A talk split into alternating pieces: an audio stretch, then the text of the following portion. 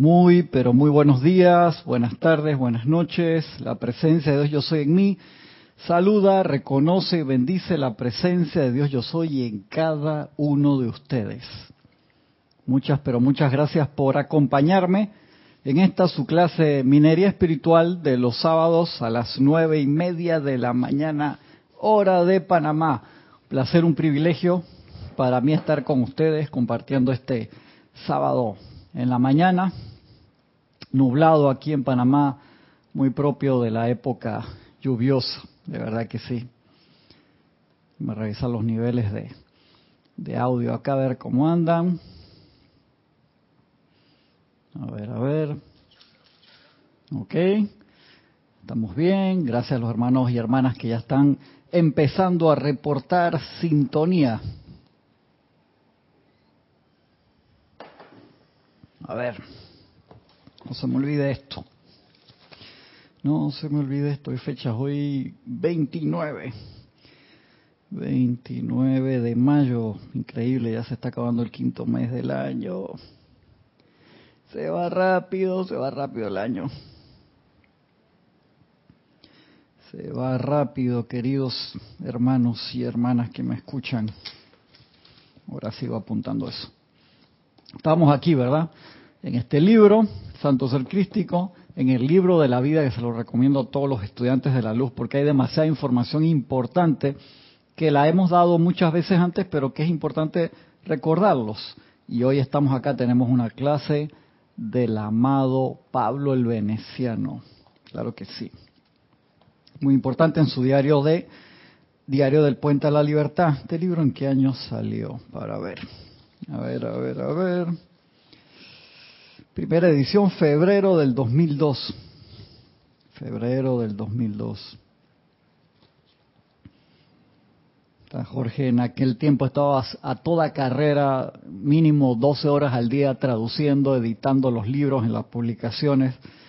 De verdad que también una bendición. Justo conversaba eso eh, con uno de los hermanos antes de la clase de lo que es la imprenta digital, que te permite eh, imprimir eh, múltiples títulos al mismo tiempo. Una imprenta tradicional, por ejemplo, si tú no, no, no haces, dependiendo tu demografía, si tú no imprimes, por ejemplo, 500 eh, o 1000 títulos o 5000 títulos en una sola, no te lo imprimen, por así decirlo. Y cuando tú tienes una colección tan amplia, acá como tenemos en, Serapis en estos momentos de libros de, lo, de la enseñanza de los maestros ascendidos, ascendidos más de 120 títulos y tú necesitas imprimir mil de cada uno, o sea, es considerable la parte de inversión en tiempo y, en impresión. Entonces, con una imprenta digital tú puedes tirar números menores y puedes tener toda la colección disponible. Yo me acuerdo en el Jurásico había otros compañeros que querían también imprimir los libros y qué problema tenían que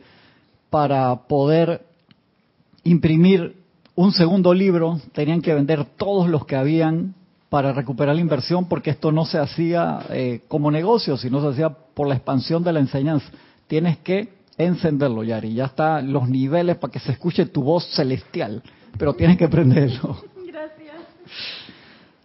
Tenían que vender todos. Yo conozco hermanos aquí, en Sudamérica, en Norteamérica, que eh, tenían así eh, 20 mil 30 mil o más libros guardados para la parte de venta y necesitaban para poder imprimir los nuevos. Y gracias a las finales de los 90 que se empezó a poner de moda eh, las imprentas digitales poco a poco con calidad tan, tan buena como una impresión offset de, de imprenta grande.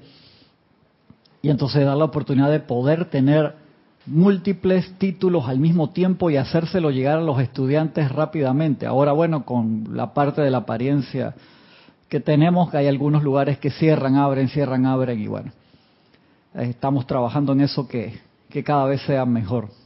Y salí un momentito allá a ayudar a, a Mati a cargar, me dejó una bolsa chiquitita y cuando lo voy a recoger pesaba como 100 libras de tierra, que de todo despelucado me acaba, a mí me da risa porque tiene su propia vida el pelo, se mueve. va a ascender primero que yo, yo creo, sí, tiene sus su propias emociones y sentimientos. Me da risa eso. Acá entonces vamos a una clase que está en la página 59 por los que puedan tener el libro del amado Pablo el Veneciano.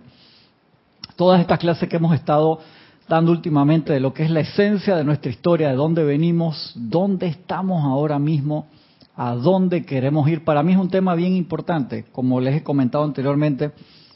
Hay muchos temas que a mí me apasionan, sobre todo los eh, seres de luz que vienen de otros sistemas, que vienen de otros soles a ayudar, los permisos que les dieron, los permisos que no, porque al principio de la, de, la nueva emergencia cósmica que emergencia era para nosotros, los demás no. A mí me da risa porque la emergencia, ¿qué, emergencia? Nos avisaron que viene la graduación, bien. ¿A quién? Así me sentía yo cuando iba a terminar, daba por terminar la, la secundaria de emergencia cósmica porque tenía, ya sabía qué carrera iba a estudiar en la universidad, me encantaba la carrera y, la directora de la escuela que sí, señor Cristian, pero acuérdese que usted tiene que, que pasar con buena nota el examen de, de trigonometría y el de cálculo y el de no sé qué, emergencia cósmica para mí en esos momentos, ¿no? Porque que me fuera mal en una de esas materias significaba que tenía que pasar por un proceso de hacer exámenes de nuevo y entrar tarde a la universidad era lo que no quería. Gracias, Padre. Entré.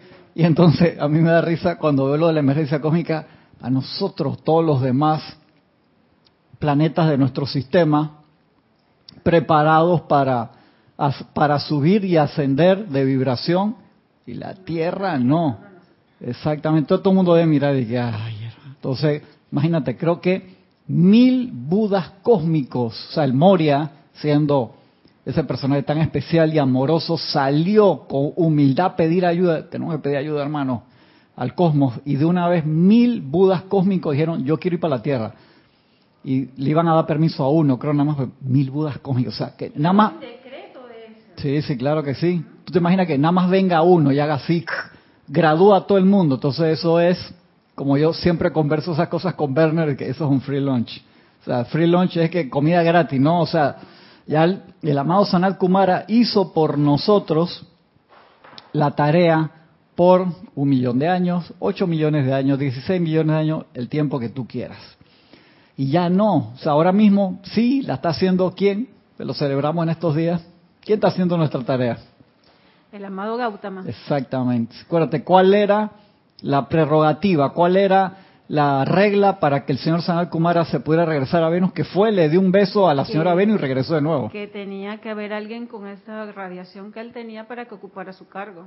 Eran dos cosas. Graduarse con... Esa, esa, fue la que, esa fue la que se aceptó, pero ¿cuál era la que debió haber sido, Yari? La expansión de, de su cuerpo causal para que pudiera... Eso, eso fue lo que él hizo. Pero ¿qué era? Antes de ese, de ese asterisco, había otro que era el que debió haber sido. ¿Cuál era en verdad? Ese fue el que se eligió. Pero ¿cuál era? ¿Qué había? ¿Qué se necesitaba para que el señor Sanal Kumara se fuera? Que ayudó enormemente la transmisión de la llama que el Mahacho Han trajo. Que tenía que reemplazarlo a alguien con ese amor también. Ah, te, fuiste por la historia. No, eso fue lo que pasó. Eran dos cosas.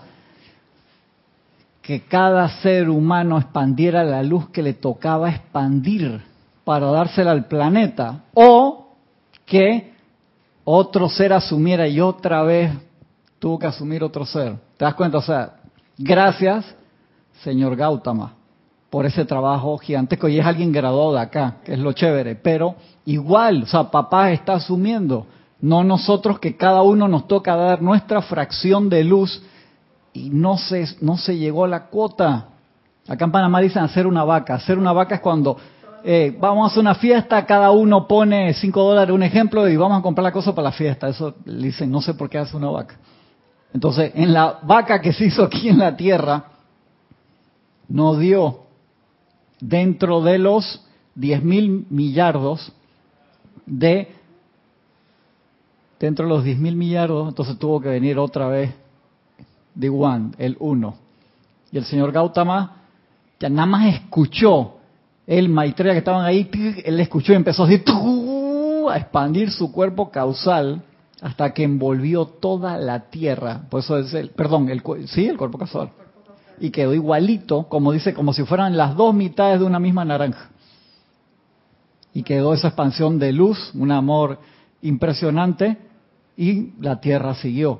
Pero eso nos tocaba hacerlo a nosotros.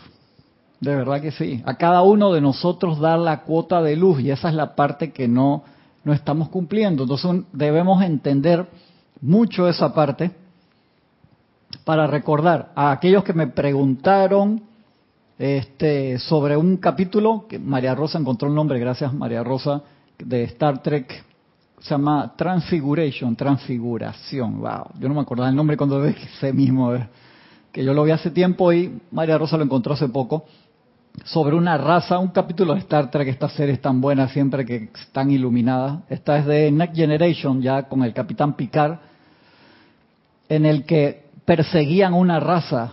Tú no sabes por qué los están persiguiendo. Varios miembros de esa raza los mataron y entonces sobrevivió uno que no se acordaba qué era lo que le había pasado. Tenía poderes de sanación y entonces después al final te das cuenta por qué los perseguían y era porque estaban subiendo su frecuencia vibratoria. Al final del capítulo se transforma en luz y asciende. Es impresionante. Por eso era que los perseguían, porque en su planeta no entendían qué les estaba pasando y los veían como bichos raros. Y entonces empezaban a hablar, empezaban a, predicar, y en su planeta eso no les gustaba, y los perseguían y los mataban. Y este que se escapó, entonces una, se transforma, buenísimo el capítulo, se llama Transfiguración, para que los quieran buscar en Netflix. Creo que está como al final de la segunda o tercera temporada. Es fácil ahí, buscan final de la segunda o final de la tercera con ese nombre de Transfiguración y encuentran el capítulo muy, muy, muy bueno. De verdad que sí, les voy a pasar acá a los hermanos que han reportado sintonía hasta ahora. Mónica Elena Insulza desde Valparaíso, Chile. Bendiciones del grupo San Germain. Denia Bravo desde North Carolina, USA. Un abrazo grande. Blanca, bendiciones Blanca. Blanca Uribe, creo que es desde Bogotá, Colombia. Raxa Sandino, bendiciones hermano desde Managua, Nicaragua. Me encantó el video ese que me mandaste el otro día de la transfiguración de tu auto. Esto es espectacular, Rex. Eso es la llama de la ascensión con la llama de la resurrección y la vida. Buenísimo. Oscar Hernán Acuña, un abrazo grande, hermano. Un abrazo grande. Oscar Hernán Acuña, que está con corte de pelo nuevo. El otro día que lo veo, que está con corte de pelo nuevo. Se llama jovencito. Gisela Steven, de acá del patio. Un abrazo grande, Gisela. Naila Escolero, bendiciones, Naila, desde San José, la hermana de la República de San José, Costa Rica, dice Raxa. Cristian, ese inicio enfocando la imagen de la presencia y escuchando solo tu voz en ese saludo era como estar en presencia de la zarza ardiente que le habló Moisés. Me estaba, me estaba vacilando a Raxa, ¿lo estás viendo? Sí, es que me voy allá a los controles y chequeo todo, pruebo todo allá para no dar la clase del lado allá, dejo todo andando y lo reviso desde acá, desde, desde la MacBook. Ese es el proceso. No es para empezar así con un proceso de que Moisés. No, no, es para eso, pero me, toca hacer esa parte. Me está vacilando, tú lo estás viendo. Déjalo que venga para más para que tú veas. Abrazo, hermano. Emily Chamorro. Buenas tardes, bendiciones a todos de Toledo, España, esa ciudad tan especial. Un abrazo grande. Gloria Esther Tenorio desde Managua, Nicaragua. Un abrazo hasta allá. Valentina de la Vega Montero desde La Coruña, Galicia, España, desde allá también, desde el otro lado del Atlántico. Rolando Bani, de esa bella ciudad de Valparaíso, Chile, que ciudad más linda, esa así bien, así empinada, arriba, esas casas, esa arquitectura ahí, tan preciosa, lindísima. Laura González, Laura, yo sé que tengo que mandarte lo de la serie China, por favor escríbeme hoy en la tarde que nuestra hermana me mandó el nombre y a mí se me olvidó mandártelo y ahora me acuerdo, veo ahí el nombre de la serie. Flores Calante, bendiciones desde Medellín, Colombia. Noelia Méndez, gran abrazo Noelia, hasta Montevideo, Uruguay. Y ahí me escribió un amigo anoche que estaba con su perro así acostado en la cama, con el perro mateando, tomando su mate, tranquilo ahí, estaba viendo una, una película. Marian Harp, desde Buenos Aires, un abrazo grande. Charity del SOC, desde la soleada Miami, Florida. Es muy linda esa ciudad, siempre mucho sol. Ahí en Florida hay una ciudad, no sé si es mismo Miami, si es San Petersburg o cual que tiene el re, o Tampa que tiene el récord de más días soleados en el año. sí, sí. Diana Liz, bendiciones. Yo sé que a Diana le debo algo también. O sea, algún, se me acuerdo con los nombres que algunos de los mails, a veces lo contesto de la computadora de la casa y no lo contesto desde acá y yo le desactivé que me sinqueara los emails porque prefiero tenerlos de backup en varios lugares al mismo tiempo, además del teléfono para no perder ninguno, pero todo lo veo, ya lo contesté, no lo contesté. Solamente su peluquero lo sabe. Jorge Leo está así, eso me da mucha risa siempre. Dainet González, desde Raiján, bendiciones Dainet. Diana Hernández, bendiciones desde Veracruz, México, una ciudad lindísima. Raiza Blanco desde Maracay, Venezuela. Maestro Yoda que me está acompañando aquí. Paola Farías desde Cancún, México, esa otra ciudad tan, pero tan linda, llena de turistas, tan especial del lado del mar, desde el otro lado del lago. Me tuve el privilegio de ir una vez, precioso, muy, muy linda esa ciudad. Que dice Noelia, en Uruguay también se dice hacer una vaca para comprar alguna cosa, ¿viste? Sí. Ah, bueno, acá también, Noelia, lo usan mucho eso. Como hacer una colecta, es más o menos esa la traducción Irma Castillo desde Venezuela, bendiciones Irma. Nancy Olivo desde Quito, Ecuador, un abrazo.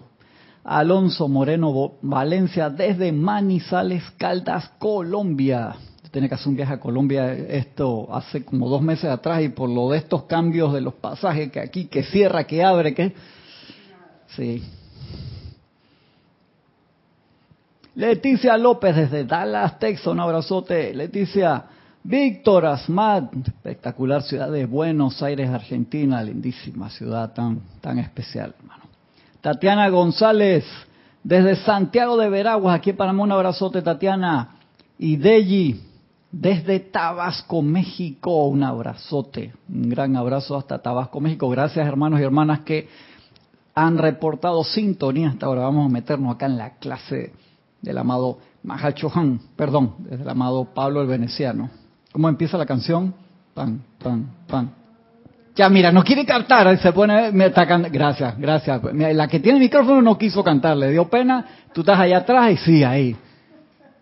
Ah, porque te cantaste todo allá en el ceremonial con ganas, ¿no? Y aquí ahora te vienes a hacer y que no quieres ni a, ni a Carlos le quieres la chance ahí para, para cantar, ni a Ramiro. Ya le dije, suéltame.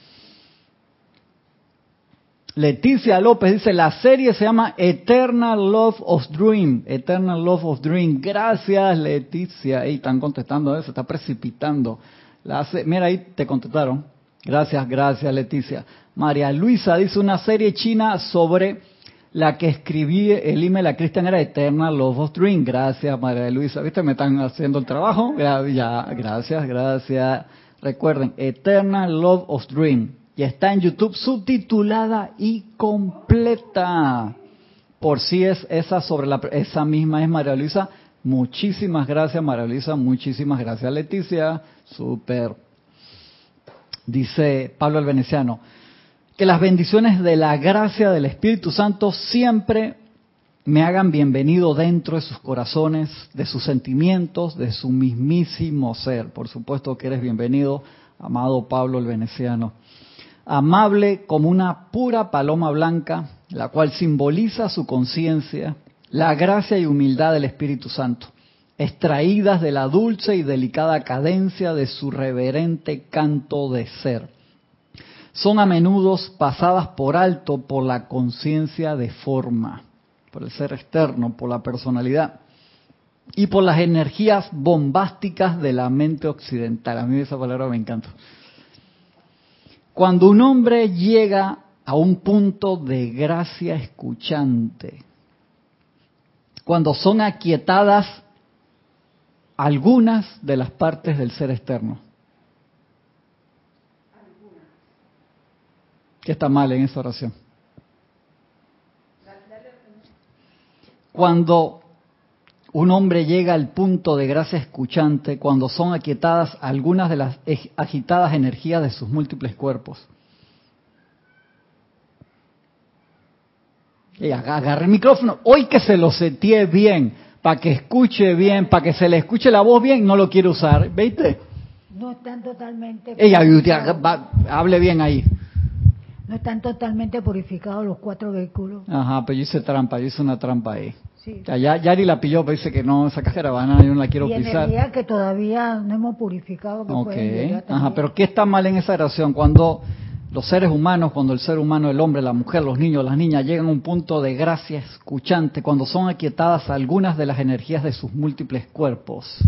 La gracia escuchante que está oyendo su Cristo interno. Sí, pero yo, me, yo hice una hice un trampa ahí. Pero es que para estar en el Cristo escuchante, la gracia escuchante, todos los vehículos Eso, tienen que estar muy bien. Cha, la mujer ahí lo hizo con fuerza. Muy bien, ya exactamente, exactamente. Yo hice una modificación, no se atrevía y dice, no me da pereza hoy para me agarrar el micrófono. Ya le dije, déjame tranquilo. Cuando un hombre llega a un punto de gracia escuchante, cuando son aquietadas todas, y eso fue lo que me dejó así, dije, todas, todas, a todas, dijo. Ese es un chiste que Arraxa se sabe muy bien. Cuando son aquietadas, ese mismo, Yari. Cuando yo no lo voy a contar aquí, no, me van a, hermano, eh, banear la clase. Ya, me, ya me han sacado tarjeta roja, aquí quiera venir así de que tarjeta roja, Cristian, sí, así que me van a banear la clase, no puedo echar ese cuento aquí. Cuando, cuando son aquietadas todas las energías de sus múltiples cuerpos, todas de sus múltiples cuerpos, entonces fluyen la belleza, la presencia y la bendición del Espíritu Santo. Todas. Por eso es tan importante el aquietamiento. Ese es nuestro pasaje a la apertura total de la presencia yo soy a través de nosotros y tenemos que trabajar en eso. Que empieza de a poquito, que apenas se empieza a abrir la puerta, se empieza a filtrar, claro que sí pero uno, si uno quiere el 100% de esa presencia, entonces tienen que aquietadas todas las agitadas energías de sus múltiples cuerpos. Y eso necesité después meditar en la llama del confort. Después que leí eso, Yari, sí, que dije, ¿cuándo, maestro? Es que si no están todas, donde queda esa ranurita, es como si tuvieras una cuatro filtraciones y sellaste tres donde te queda una, por ahí se va a meter la energía discordante a hacer de la suya. Y por esa te puede perjudicar. Te puede pasar, como ellos, los maestros nos dicen, los vehículos inferiores son como un equipo, siempre se andan peleando la pelota. Así es. Eso es como mi vecino que empezó a hacer reparaciones en el techo. Ya estamos acá en la época lluviosa, llueve casi todos los días a la misma hora, después sale un solazo y empezó a hacer una reparación en el techo, está cambiando todo el techo, me llamó, ahora, ahora, y es que en serio, me llamó y dice, no, perdón vecino por el ruido y todo, que va a demorar un par de días, ya van dos semanas. Entonces cada vez que llueve, corre, no sé qué cosa, tienen que sacar unas telas gigantes, entonces tiene como cinco constructores arriba en el techo y tú lo ves ahí y cambian esto y sacan los bloques y sacan las, las placas de metal y sacan las tejas y sacan todo ahora. O sea, que, tú lo dijiste y yo también dije, anda, ahora, en el verano hubiera hecho eso que son tres meses casi no llueve nunca. Ahora, que llueve todos los días a la misma hora. Y que, yo dije, ¿cómo le irá con la parte del cielo raso adentro bien bonito, que eso se te moja y se arruina, tienes que cambiarlo entero y es un billete. Para... No sé. Entonces, claro, es eso. Tú dices, hey, me la juego por un porcentaje, pero por ese pedacito que dejas ahí, y por eso es que los maestros son, no quiero usar la palabra quisquilloso, pero es demasiado importante en la búsqueda de un canal efectivo, y por eso es un milagro que haya habido uno en el siglo XIX, que haya habido dos en el siglo XX, fue wow, espectacular, aprovecharon que había dos seres con ese nivel de calidad para bajar la enseñanza. Pues sí, tú puedes bajar, a ti te puedo hablar la presencia, te pongo un mensaje a ti, por supuesto que sí todo el tiempo. Pero de ahí a tú traer toda una nueva enseñanza, o sea, ellos se tienen que recontra asegurar, esta persona no se me va a doblar con el peso de la radiación a la tercera sesión, o no va a agarrar y se me va a tildear y va a decir que, que eso lo inventó todo él y que y empieza a cobrar por, por eso se hace millonario y se desvirtúa todo, te das cuenta, o sea, es muy delicado. Y de allí que en nuestra preparación para servir cada vez mejor, tenemos la responsabilidad de la autopurificación todos los días, de cada vez ser mejor en la comunicación de nosotros con nosotros mismos, con nuestra propia presencia yo soy. Ahora que está abierto y que estamos magnetizando todos los días esa, ese templo en el que se da esa expansión de la libertad, de la llama triple, con el amado Pablo el Veneciano, allí hay que aprovechar para renovar y hacer mucho más fuerte esa conexión con la presencia yo soy, con la llama triple, todos los días redoblar los esfuerzos por hablarle, por la autopurificación, que el Maestro Ascendido San Germain nos pide tanto. Por eso les digo, Háganse el autoexamen todos los días, todos los días. Steve Jobs siempre lo, mencionaba mucho, o sea, yo me miraba en el espejo todos los días, esto que estoy haciendo realmente lo quiero hacer. Si, si tenía dudas varios días seguidos, tenía que cambiar algo, él mismo lo decía, y era a nivel empresarial. Imagínate a nivel de la empresa que cada uno de nosotros somos en cuanto a la expansión de la luz y nuestra misión, que es mucho más delicado. ¿Cuántas veces más vamos a querer venir para realizarla? ¿Hasta cuándo? Y se han estudiado ustedes la naturaleza de la paloma. Dice, cuando un ser humano llega a un punto de gracia escuchante, cuando son quitadas todas las agitadas energías de sus múltiples cuerpos, entonces fluyen la belleza, la presencia y la bendición del Espíritu Santo. ¿Han estudiado ustedes la naturaleza de la paloma?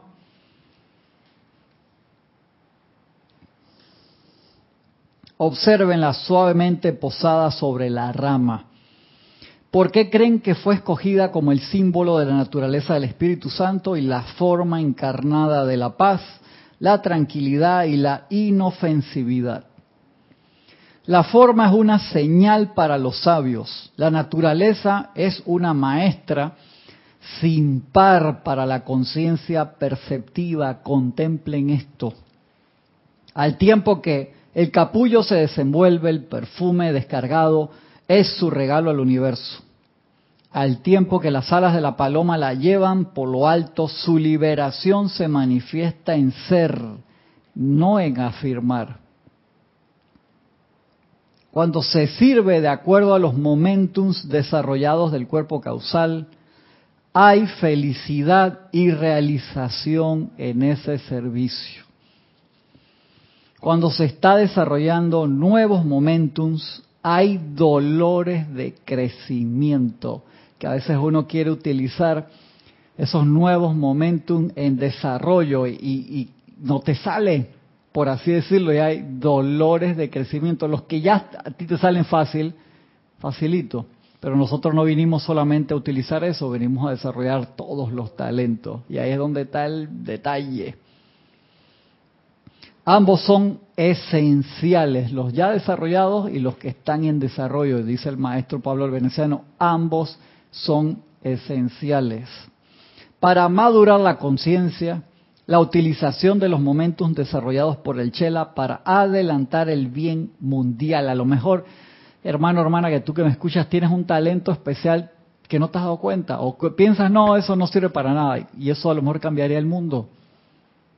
Miren gente que ha sido tan especial en su humilde desarrollo. Steve Jobs, que fue un niño adoptado, un niño adoptado, Steve Jobs, que era de una hijo de una pareja eh, muy joven que estaba entrando a la universidad y lo, dieron en adopción. Y los papás que lo adoptaron eran de clase trabajadora, le empezaron a pagar la universidad y Steve Jobs se dio cuenta que los papás, por pagarle la universidad, estaban pasando páramo, o sea que no tenían y él mismo soltó las clases y se metió en un par de clases optativas dice que la única comida buena que comiera una vez a la semana que se iba al templo de Krishna que quedaba como a 8 kilómetros, 10 kilómetros de la, de la, de la universidad, donde dormía en, en, los, en los cuartos de los compañeros en el piso y cambiaba las latas por, por las máquinas que tú metes las latas o la llevaba para reciclaje para poder comer durante la semana.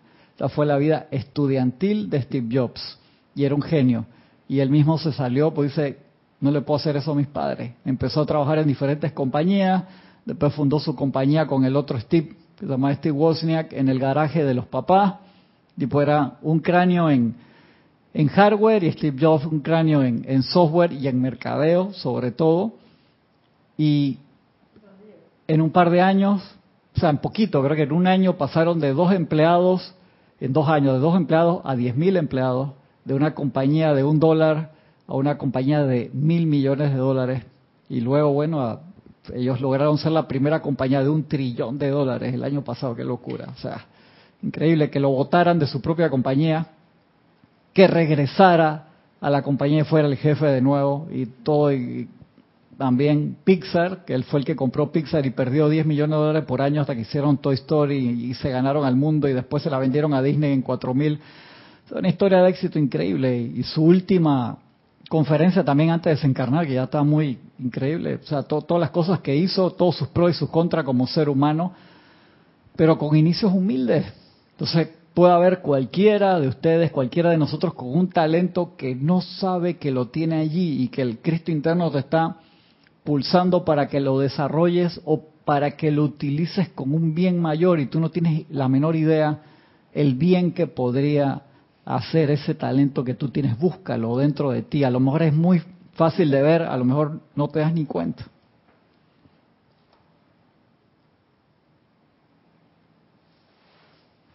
Y muy importante entrar y buscarlo sin sufrimiento, porque ahora no es que me voy, ¿cuál es, cuál es? No lo encuentro, no lo tengo. Eso es bien importante, Yari, porque uno se puede desesperar. Aquietarme, no desesperar, eh, aquietarme, entrar a la llama triple y aprovechar esta radiación.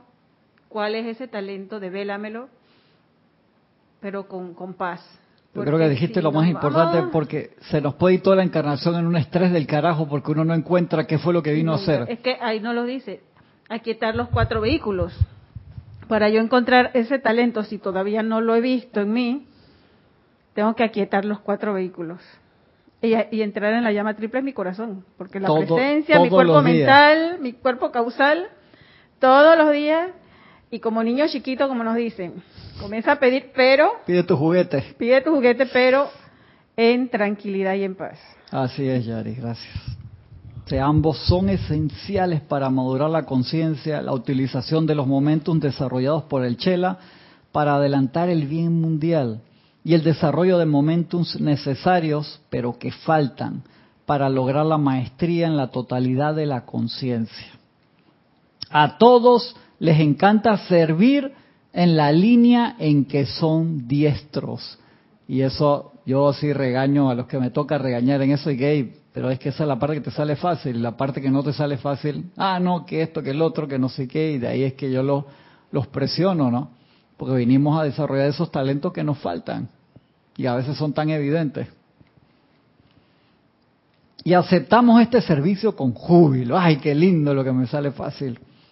Sin embargo, más tedioso y empero parte de vivir y aprender es atraer las energías dentro de canales sugeridos a los cuales señala el sabio consejo del gurú.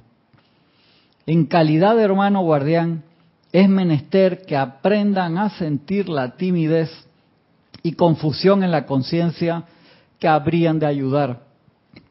Y aún así, permanecer libres de la lástima que deja impotente a la conciencia servidora.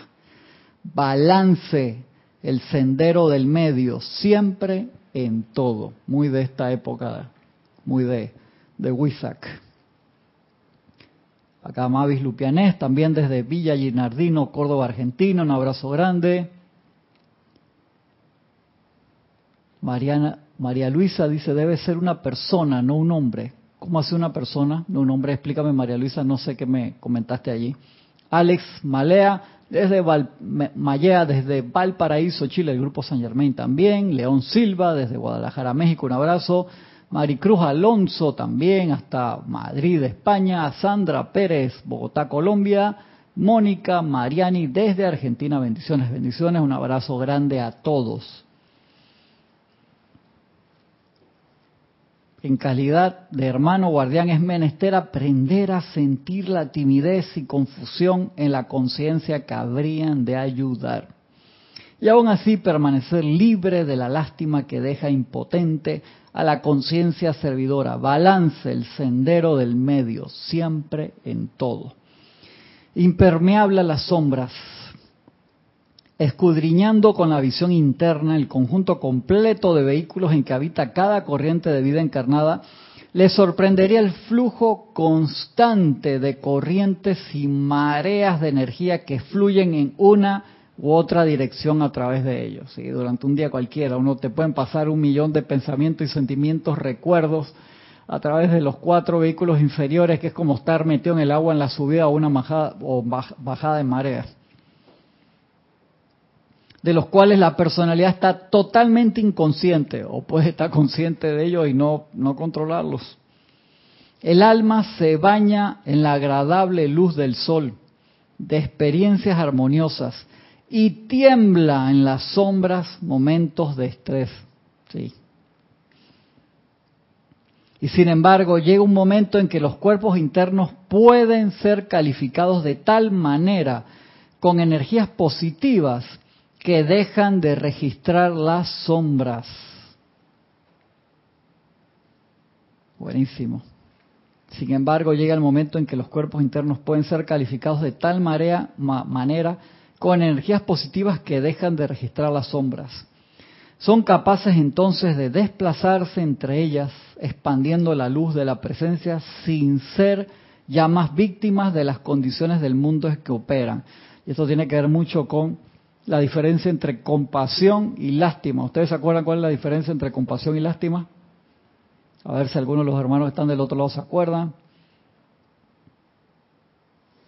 Emily Chamorro Molina, me doy cuenta que en varias clases todos coinciden en que el aquietamiento es esencial. Estoy tratando de llegar a los 20 minutos, voy por 17, jaja, qué bueno, excelente Emily. Acuérdate que además de, de cuando llegas a esos tres lapsos de 20, ojalá los puedas hacer durante el día, agarrar varios de uno o dos minutos y simplemente aquietarse donde uno esté en la fila del banco, sentado en, en, en el autobús, o simplemente en la computadora mientras la estás encendiendo o apagando o donde estés trabajando, es esencial durante el día lograr eso, porque eso es reconexión, eso es reconexión siempre, hasta que aprendamos a trabajar conectados en la presencia todo el tiempo. Bueno, lo que recuerdo sí es que la lástima es obviamente parte humana. Pobrecito, ese, ese le estás mandando es le estás transmitiendo dolor, sufrimiento a la persona. Y bueno, la compasión ya eleva eh, esa parte de, amor.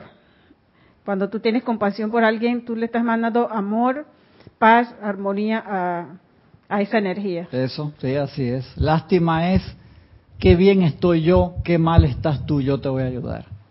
Y compasión es qué bien estoy yo, qué mal estás tú y no te das cuenta que estás bien. O sea, estás centrado pensamiento, sentimiento en que estás mal cuando en verdad es una ilusión. Obviamente cuando tú se lo dices a una persona que se le acaba de derrumbar la casa por un terremoto o se lo llevó un tsunami, no es fácil.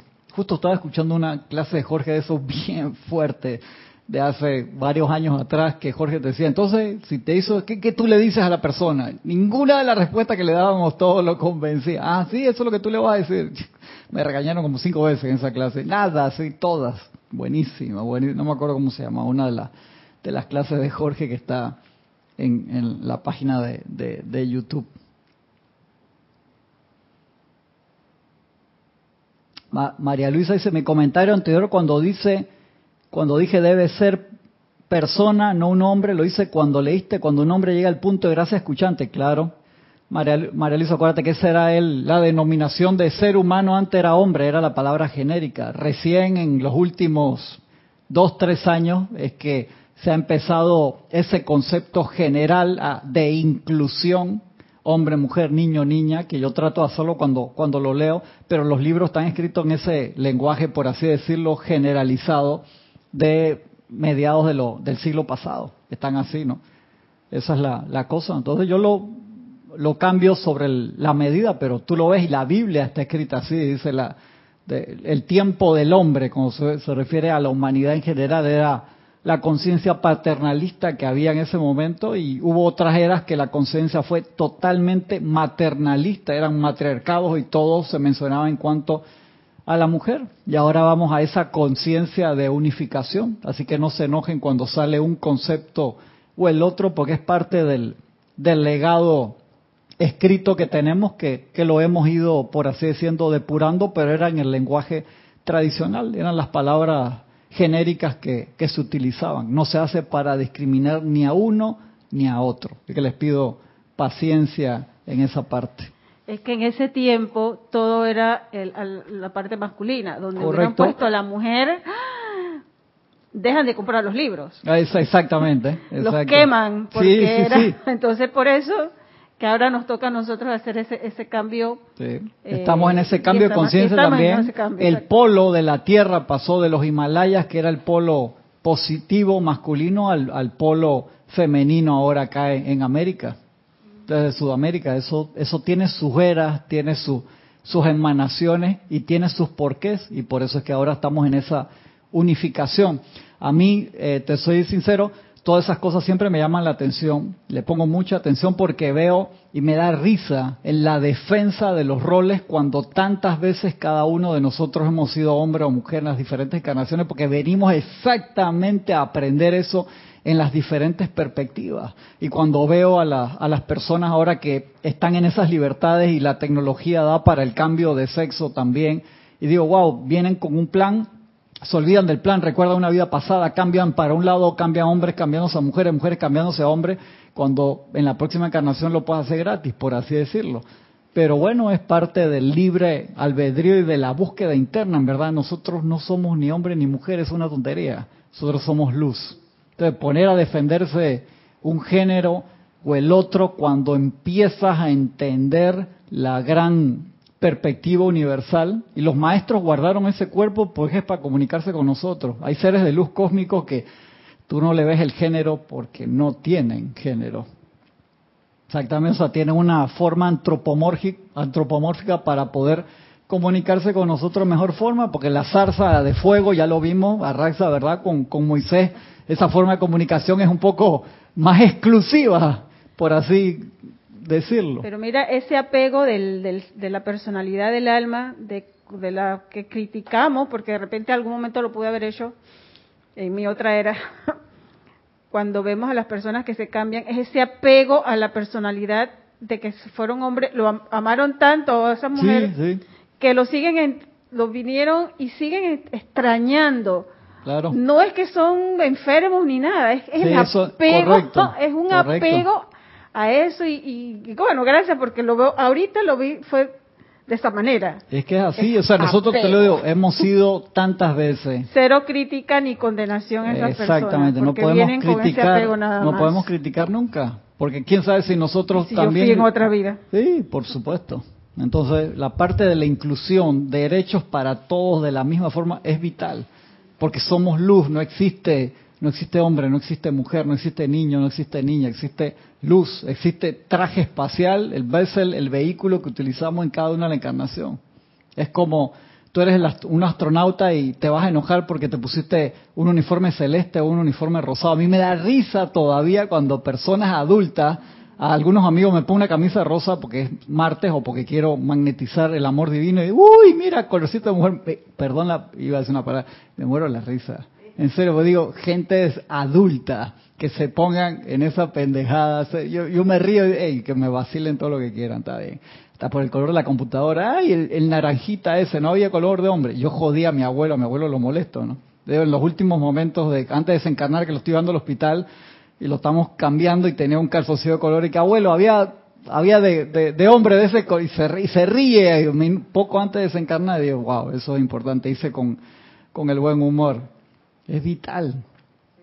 Entonces eso es parte de, de, esa parte. Así que María Luisa, no te, no te enojes con eso. Yo te entiendo clarito. Pero sí, yo, yo hasta en los ceremoniales lo, lo cambio sobre la marcha, las palabras así. Lo cambio sobre la marcha. Es que no me entran en el timing. Lo trato de hacer, hasta en la transmisión de la llama lo hice.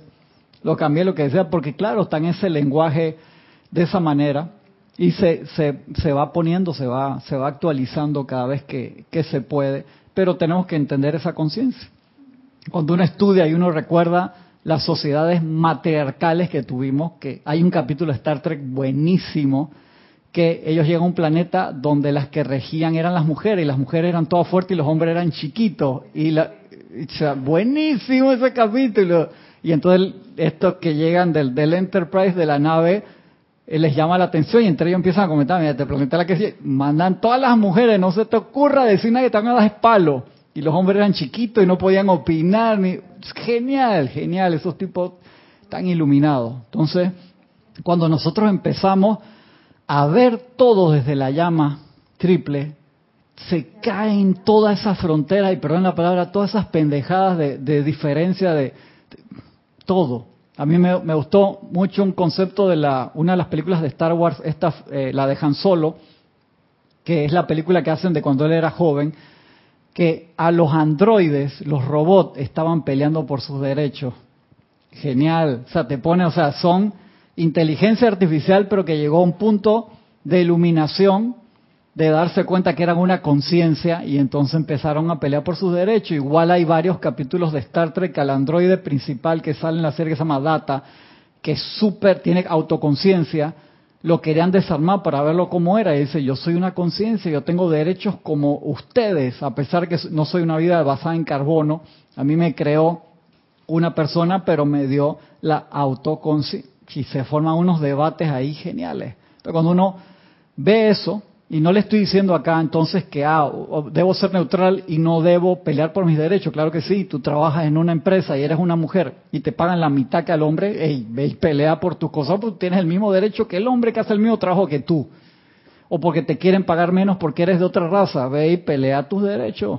Y Gandhi era espectacular en eso, en su pelea pasiva. Ese tipo tenía gigantescas, hermano, porque para hacer la lucha que él hizo pasiva, sin violencia, el nivel de iluminación de Gandhi, que es un maestro ascendido, que toda su luz se expanda por el universo, hermano.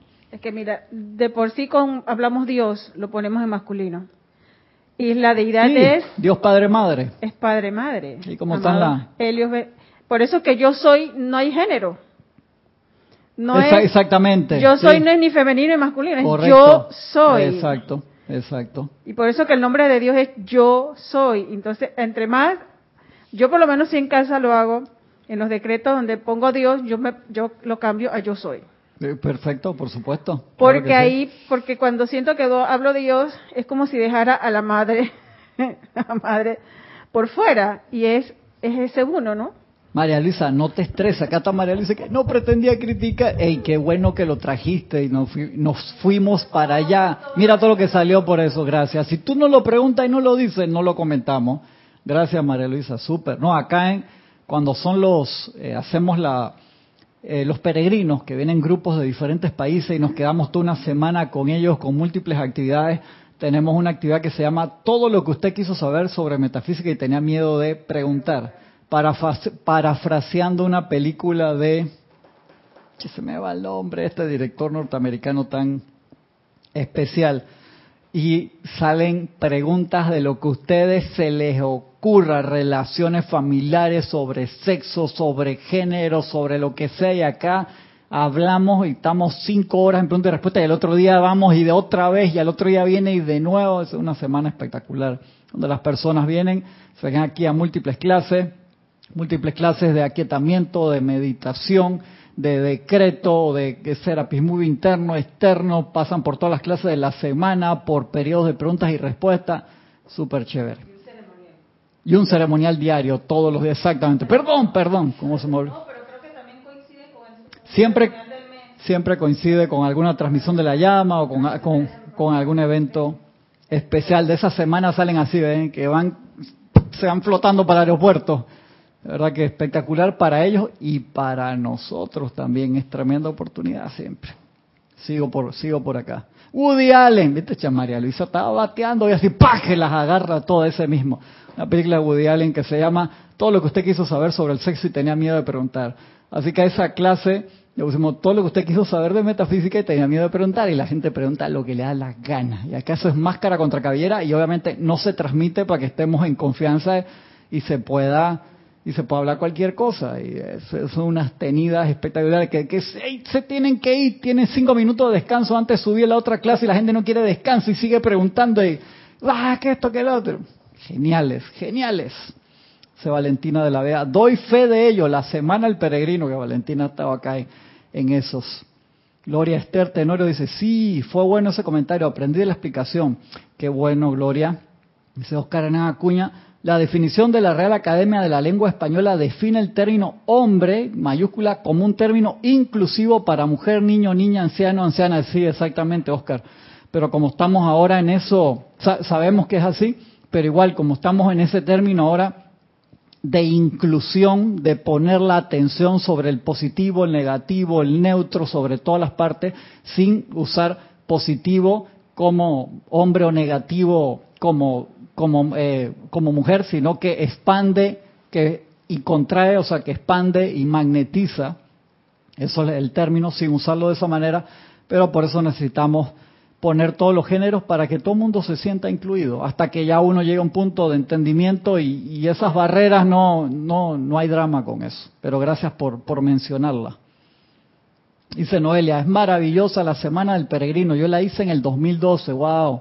Qué bueno, Noelia. No me acordaba que todavía ha sido de ese grupo. El 2012 teníamos todos esos videos. En estos días encontré un disco duro de, Jorge que estábamos sacando unos archivos salieron videos de esas semanas del peregrino con las entrevistas de los comentarios de la gente. Yo creo que tú sales en uno de esos, Noelia. Yo creo que por ahí estabas en una de esas. Sigo acá, que me fue la, está yendo la clase echando cuentos. Es en calidad de hermano guardián es menester que aprendan a sentir la timidez y confusión en la conciencia que habrían de ayudar. O sea, tienes que ser bien empático. Si uno no es empático, realmente es poco lo que puede ayudar a la otra conciencia por eso hay que tener los sentidos bien despiertos y no puede ser algo genérico, una fórmula que tú utilizas para todo mundo por igual, porque todo el mundo viene con algo diferente. Cada uno tiene.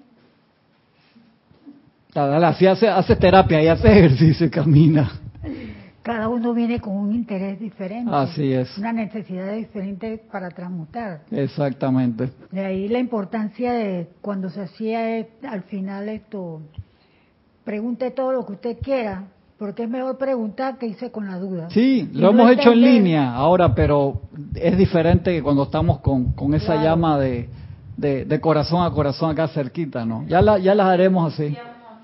Es espectacular, es espectacular. Ya, ya los haremos pronto así, presenciales de nuevo.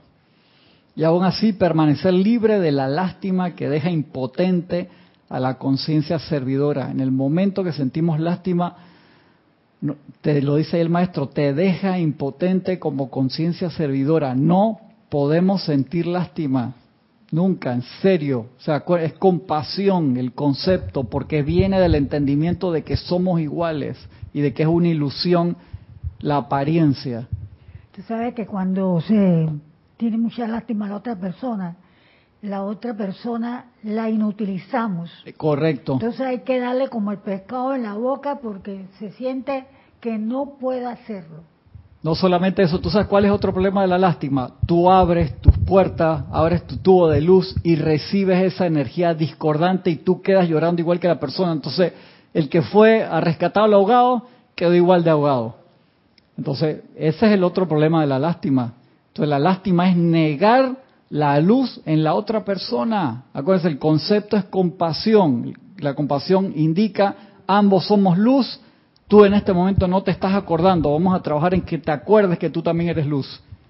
Y creo que es el maestro ascendido Saint Germain que nos dice que tengamos mucho cuidado con la autolástima. Exacto algo sumamente destructivo en, nuestro, en, nuestro, mundo. Porque esa, esa autolástima y esa nos deja, no nos damos ni cuenta, pobrecito yo, y nos va con, nos va consumiendo de tal manera y se va endulzando y nos va envolviendo que no nos damos no te das cuenta. y quedaste metido allá. Y quedamos en, ¿qué? Como enterrados. Entonces ahí, ahí es donde también tenemos que, porque a veces pensamos que la lástima es para el otro, y no nos damos cuenta que nosotros también nos caemos en esa autolástima en, cualquier situación por la que estemos pasando. Entonces, por eso que él nos dice que el autocontrol es donde tenemos que estar ahí a diario. Así es, Yari. Porque la autolástima es, es muy peligrosa. Raquel Racero, bendiciones Raquel, un abrazote grande. Saludos. Dice Raquel, un solo Dios, eres tu hombre o mujer, no es importante, exactamente. Cha, Raquel iluminada, un abrazote Raquel, te quiero mucho, pórtate bien, no te quiero salir de noche por ahí ve que estás haciendo fila en ninguna discoteca, me voy a enojar contigo, estoy hablando en serio, ya sabes. Exacto, está aquí mismo. Tú sabes que también con la persona puede caer entonces sentimiento de culpa. Sí, eso también te hunde. Cuando no se funciona bien lo, todo lo que hemos hablado de la, de la lástima. Porque entonces dije, ay, no lo hice, no le ayudé, no sé qué. Y viene sentimiento eso te de culpa. Eso te tranca y no vas para ningún lado. El sentimiento de culpa es demasiado dañino. Así es. sigue diciendo el maestro.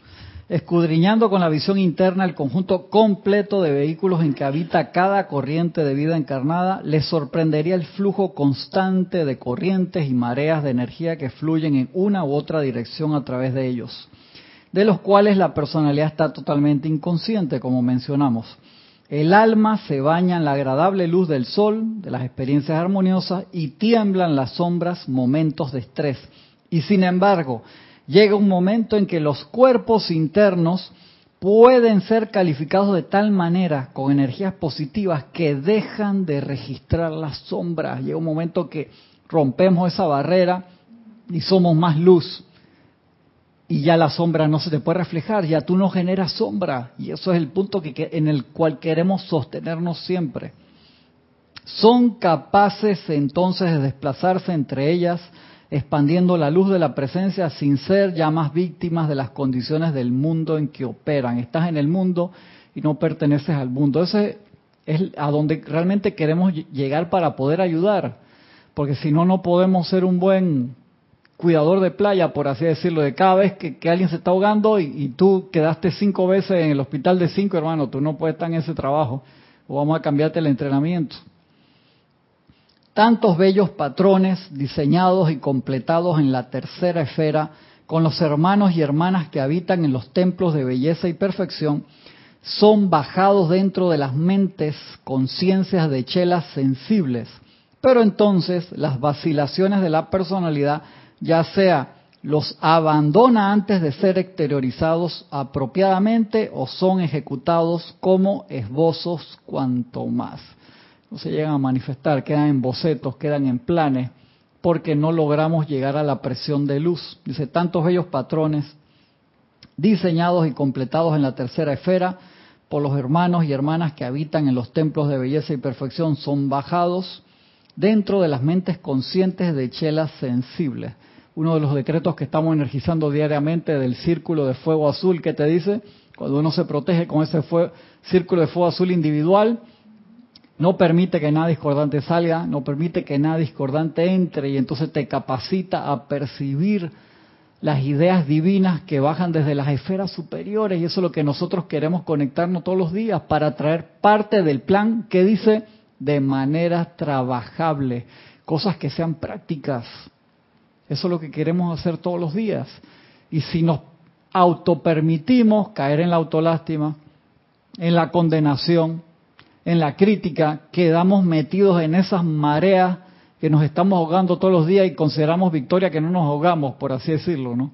Entonces eso no, no tiene gracia. Entonces es importante uno poderse mantener en esa condición sobre la línea de flotación diariamente, que las mareas, entonces si uno se alimenta mal, física, etérica, mental, emocionalmente. Te comes todas las noticias y no estás decretando para disolver esas cosas. Y todos los días nos alimentamos, vemos todos los mensajes de todas las redes sociales, de todas las cosas discordantes. ¿Qué posibilidad tienes de estar por encima de la línea de flotación?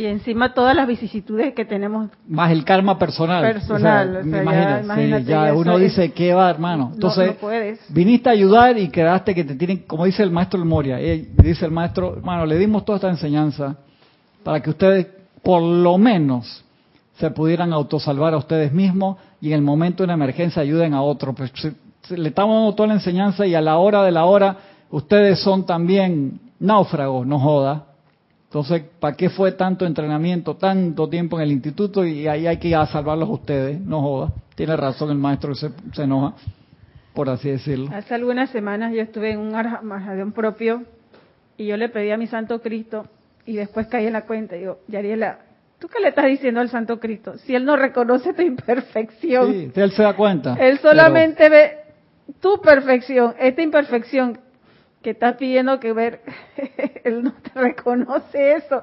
Y me comencé a reír de lo que me estaba pasando. La presencia de soy no sabe nada imperfección. El Cristo no la acepta, pero la ve y dice, vamos a ayudar a Yari, vamos a ayudar a Cristian, vamos a ayudar a cada uno acá para acá. Ya te he hecho hacer terapia hoy, muy bien. Y sin bastón, va así, se para rapidito, esta, esta, esta. Por eso la Madre María en su libro dice, pongan el Santo Cristo a trabajar. Claro, claro. Gracias. Marian Mateo, saludos de Santo Domingo.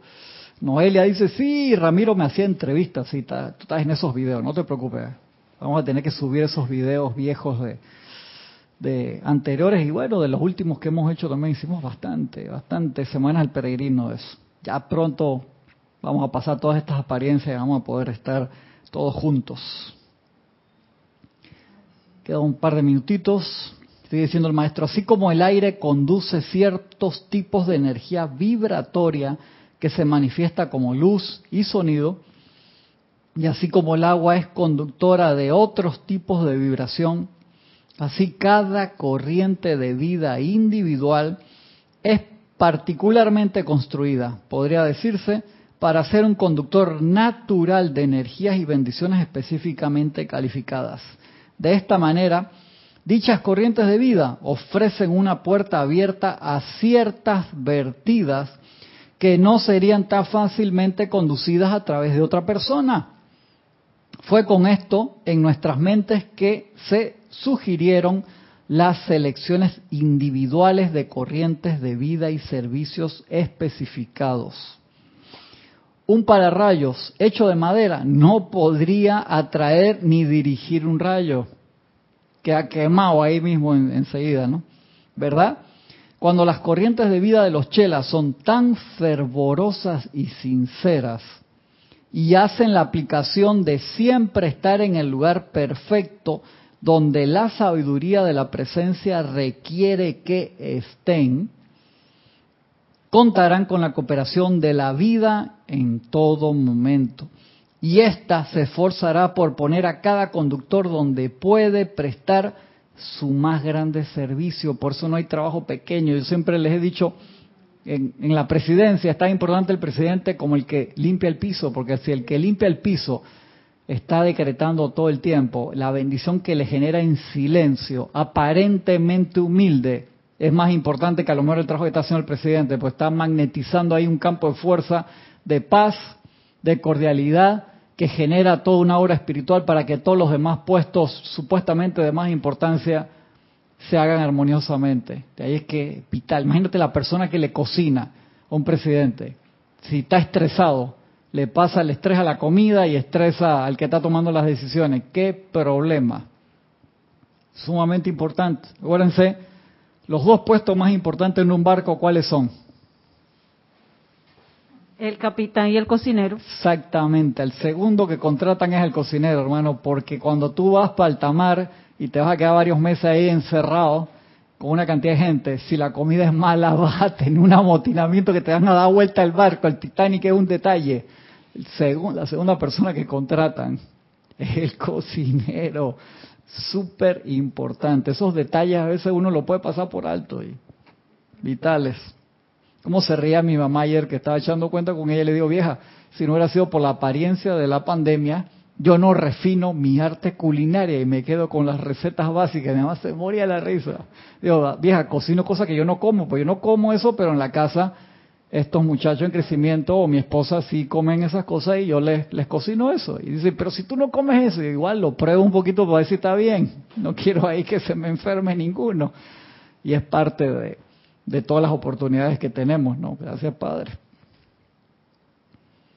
Cuando las corrientes de vida de los chelas son tan fervorosas y sinceras y hacen, acuérdense, hacer la aplicación de siempre estar en el lugar perfecto, uno tiene que invocar eso, porque entonces un día tú te despiertas y sabes que hoy quiero ir a tal lugar y sentarme simplemente a, meditar con los ojos abiertos. Y estás en el lugar perfecto y vas a magnetizar un rayo de luz especial que se va a transformar en llama y va a salir de ti, va a envolver a personas, lugares, situaciones o cosas de las que a tú a lo mejor no estás consciente y vas a ser un conductor natural en ese momento de una bendición específica. Y de allí que pedir estar en el lugar siempre perfecto nos transforma en mejores, mucho mejores servidores de la luz. Pero eso no lo podemos hacer si no nos aquietamos todos los días. ¿Qué esperanza? Si somos un manojo de nervios en todo momento, ¿Qué posibilidad, queridos hermanos y hermanas que me escuchan, tenemos de servir a la luz? Dice el maestro Dios Serapis Baker, dice, pronto ustedes van a tener máquinas que van a mostrar de forma detallada la entrada de la energía a sus cuerpos y salida electrónicamente en todo momento y se van a dar cuenta de esto. Se van a dar cuenta cómo entra la luz pura y perfecta y se distorsiona enormemente a través de sus represas internas, a través de cada uno de sus cuerpos que sale calificado, envuelta esa energía pura y perfecta en la imperfección que ustedes le están imprimiendo. Y esa energía regresará a ustedes para ser purificada en su momento. Y mira, que ese experimento que han hecho con el agua de magnetizarle armonía y, y odio, si ahí lo vemos en una partícula, que es el agua, y somos 60%, nuestro cuerpo es 60 creo que por ciento de agua. Hasta más. O sea, ya, ya lo podemos ver. Nos están dando una, una como que, hey, mírate, eso que, te, que si a ti lo ves en el agua, tú también lo tienes. Por supuesto. Y es como una expansión también de conciencia poco a poco de, de, que veamos las cosas. Les recomendamos toda esa investigación de Masaru Emoto sobre los cristales de, los cristales de agua, el agua congelada, toda la investigación que ha hecho, que él ha realizado sobre cómo se comportan con la exposición a música, con la exposición a sentimientos y pensamientos. Genial, genial. Toda la investigación de Masaru Emoto está en YouTube. Gran parte de los de los videos de él son buenísimos. Como tú dices, Yari, nosotros siendo el mayor porcentaje en agua, y eso está comprobado científicamente, cómo el agua se comporta. Entonces, si nosotros estamos pensando y sintiendo mal, o sea, todo el tiempo estamos mal calificando a gran parte de nuestro cuerpo físico, por empezar, imagínate. Entonces, ¿cómo tú esperas que después no estés lleno de achaques? Sí, diciendo el maestro acá para terminar. Karina Crossbendance, desde Argentina, bendiciones. Paola Faria ya se están despidiendo de la clase. Patricia Ismail dice, desde Argentina, Tucumán, un abrazo grande. Irene Añez, desde Venezuela. Dice Irma Castillo, Cristian, ¿puedes ayudarme por favor con eso del aro de fuego azul, sus decretos? Sí, escríbeme a cristian arroba sin H, cristian arroba y ahí te ayudo con eso. Porque ya pasé todos los hermanos que habían reportado sintonía.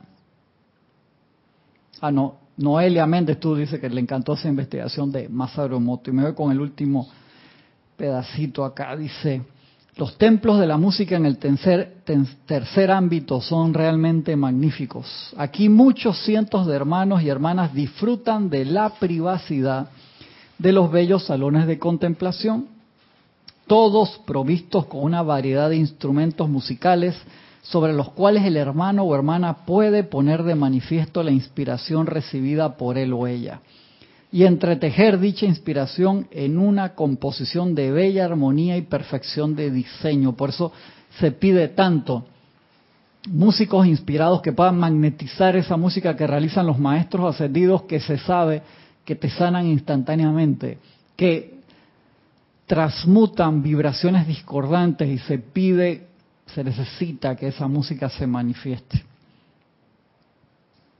Así es como toda creación tiene lugar con el acompañamiento de música y así como la creación siempre está en el proceso de desenvolver más de la perfección de Dios. Toda la unidad de la galaxia provee tal combinación infinita de bellos sonidos que el suministro nunca se agota. Ahí te está dando un dato cómico. Si bien cada vez más glorias sin reclamar esperan la recepción de la conciencia sensible para ser reproducidas para un mundo que espera. Ahí te está dando un dato. A través del poder magnético de la llama triple, dentro del corazón, la atención de los hermanos y hermanas en la tercera esfera puede ser atraída por cualquier corriente de vida encarnada estos bellos seres están siempre buscando un recipiente sensible sobre cuya conciencia puedan impresionar su música, ya que su deseo único es el de dar lo que reciben. Todos los compositores y músicos atraen los rayos de estos seres Y es de esta manera que el mundo es enriquecido por la música que merece el derecho a la inmortalidad. Sin embargo, en el caso de los chelas activos, a menudo a ellos de por sí se les permite trabajar en estos templos de música mientras que sus cuerpos físicos duermen. Así como también entre encarnaciones, estos chelas pueden traducir más rápidamente las armonías de las esferas internas a la sustancia del plano terrenal. También tienen la oportunidad adicional de conocer a ciertos hermanos y hermanas que siempre están sirviendo en estos templos y una asociación se efectúa mediante la cual uno de estos seres libres impresiona y exterioriza su composición. La corriente de vida encarnada recibe el crédito, mientras que el hermano o hermana libre recibe únicamente el placer del logro. Por ejemplo, el amado Maestro Santiago San Germain sostuvo una afinidad de este tipo con Johann Strauss. Chévere. Y los valses de Strauss permanecen con nosotros hoy como prueba de dicha asociación. Que se manifiesten más músicos inspirados y que cada uno de nosotros manifestemos esa inspiración en la llama triple cada segundo de nuestras vidas para que más luz y más perfección se manifiesta a través de cada uno de nosotros, la cual es nuestra razón de ser y ninguna otra. Muchas gracias a todos, benditos hermanos y hermanas, gracias a todos los que escribieron y estuvieron eh, manifestando su presencia en esta clase, con la ayuda de la presencia yo soy. Nos vemos la semana que viene. Se les quiera a todos mucho. Mil bendiciones.